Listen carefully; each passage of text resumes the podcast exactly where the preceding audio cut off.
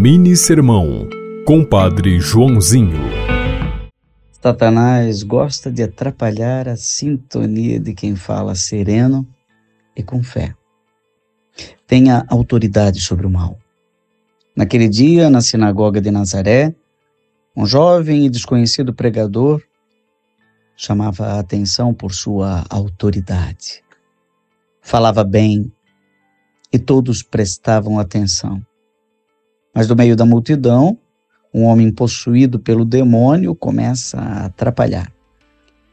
Falar coisas tirando a sintonia. E Jesus manda que ele se cale e expulsa o demônio.